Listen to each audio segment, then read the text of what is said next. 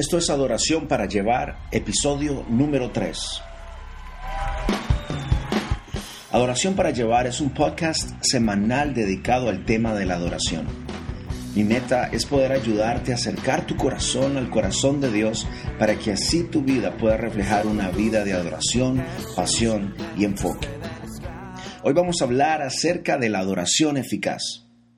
Y nos vamos a basar en una lectura de la Biblia encontrada en el Evangelio de Marcos, capítulo 14, versículo 3 al 4. Marcos 14, versículo 3 al 4, y voy a estar leyendo de la versión del lenguaje actual. Jesús estaba en el pueblo de Betania, en casa de Simón, el que había tenido lepra. Mientras Jesús comía, llegó una mujer con un frasco de perfume muy caro. Se acercó a él, rompió el frasco y derramó el perfume sobre la cabeza de Jesús. Algunos de los que estaban allí se enojaron y dijeron, ¡qué desperdicio tan grande!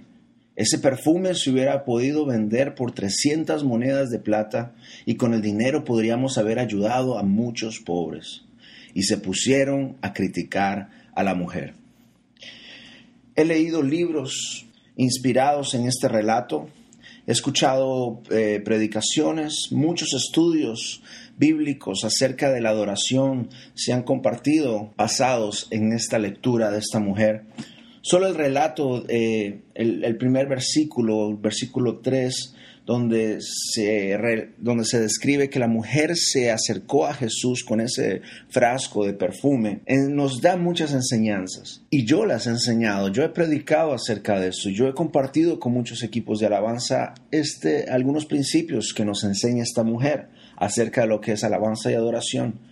Pero en esta ocasión yo quiero enfocarme en el versículo 4, que dice, algunos de los que estaban allí se enojaron y dijeron, qué desperdicio tan grande ese perfume se hubiera podido vender por 300 monedas de plata y con el dinero podríamos haber ayudado a muchos pobres. Este versículo o estos versículos nos revelan algunas cosas interesantes e importantes acerca de nuestra vida de la adoración. Lo primero que podemos aprender acerca de este relato es que no hay un momento oportuno para alabar a Dios. Esta mujer se acerca en el momento menos oportuno y en el lugar menos apropiado para darle adoración a Dios. Esta mujer pudo haberse esperado para ir al templo, donde usualmente es el lugar apropiado para ir a adorar a Dios.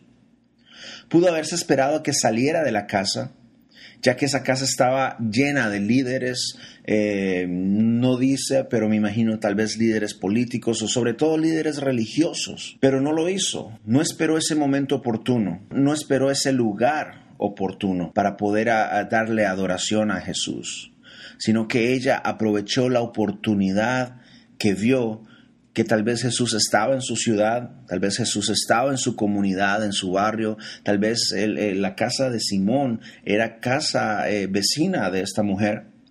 Pero esta mujer, lo único que sé es que esta mujer no quiso desperdiciar esa oportunidad. Muchos desperdiciamos oportunidades para adorar a Dios o para expresar nuestra adoración, porque tal vez pensamos no es el momento oportuno, no es el lugar adecuado, no es la hora indicada.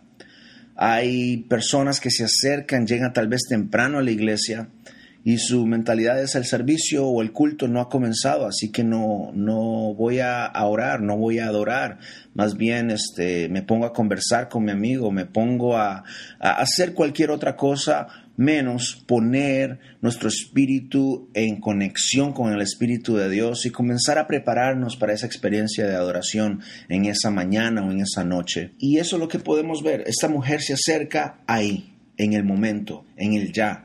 No, no nos relata este, estos versículos cómo nos encontraba esta mujer, cómo estaba vestida, cómo estaba peinada, eh, qué tipo de ropa llevaba. Pero yo pienso que es intencionalmente porque estas cosas son motivadores externos.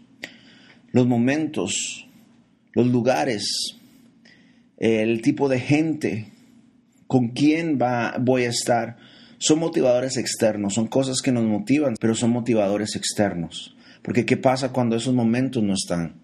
¿Qué pasa si estás esperando el momento oportuno para alabar a Dios, pero nunca llega? Tal vez el momento oportuno tú lo consideras ser un momento de alegría, ser un momento de, de paz, ser un momento estable en tus economías, en tus finanzas, en tu familia, y sigues esperando ese momento. No te estoy diciendo que no pierdas la esperanza. Dios está trabajando por ti y vas a ver esos milagros que esperas. Pero lo que estoy tratando de decirte es, mientras esperas esos momentos, no ceses tu alabanza, no dejes de adorar a Dios.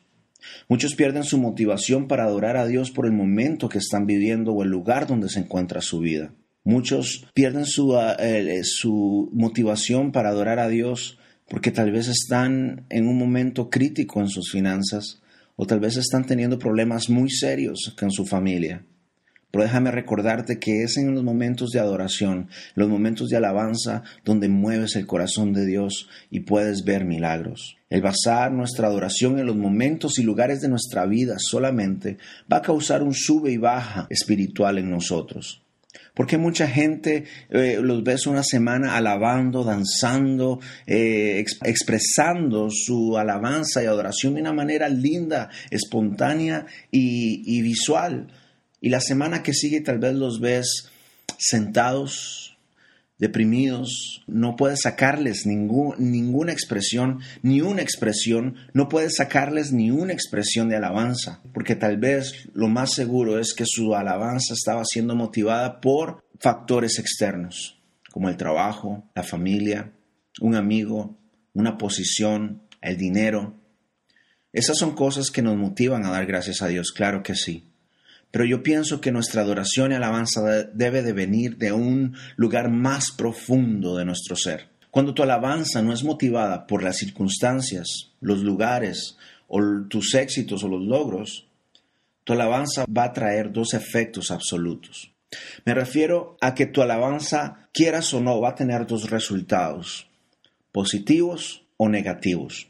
Tu alabanza, cuando es motivada de la manera correcta, va a traer el efecto de la crítica y el enojo.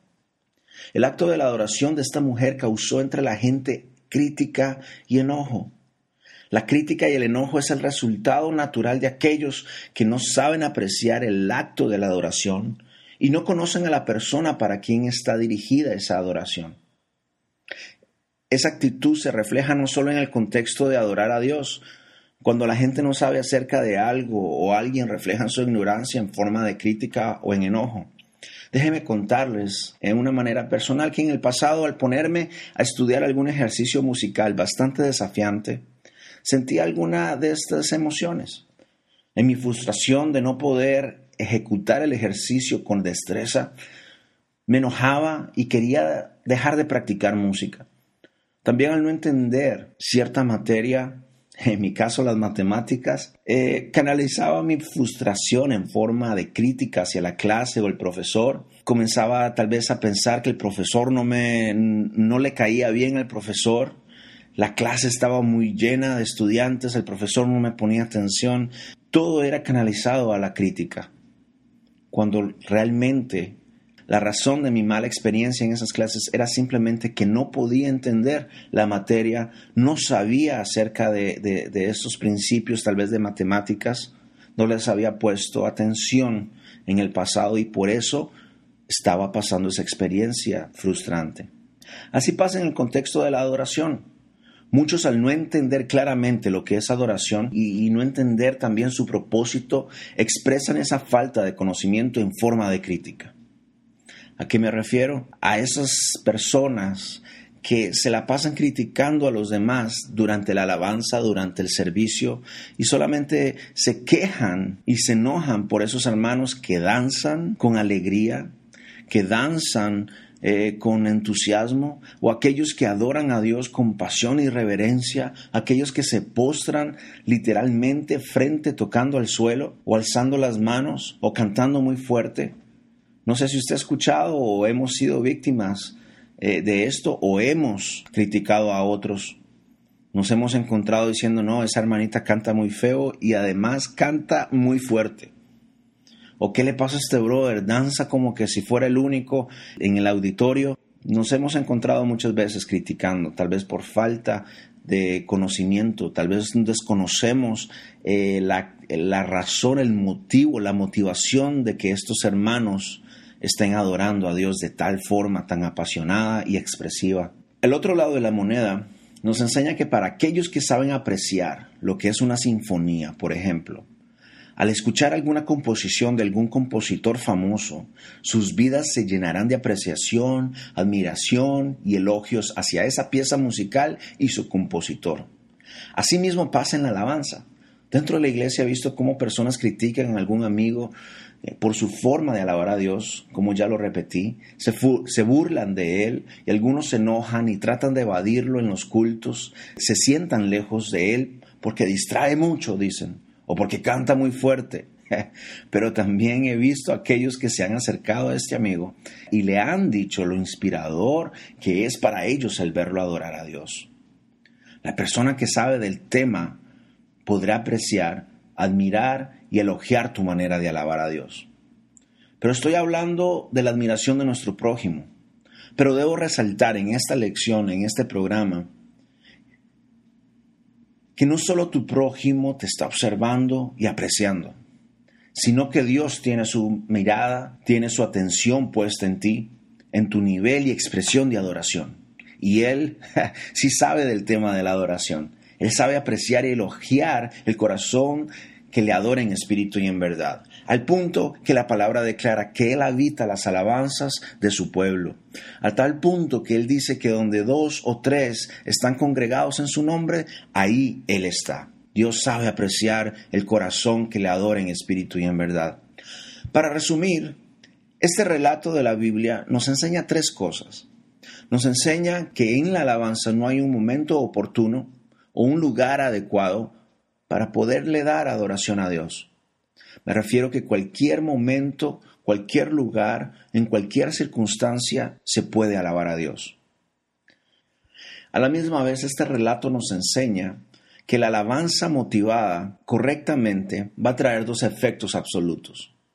En nuestro prójimo va a traer crítica y enojo de aquellos que tal vez no conocen del tema, no te conocen a ti y mucho menos no conocen a Dios y a la misma vez va a crear admiración y elogio de aquellos que sí saben adorar a Dios, de aquellos que saben apreciar la adoración y aquellos que aman y tienen una relación personal con su Dios.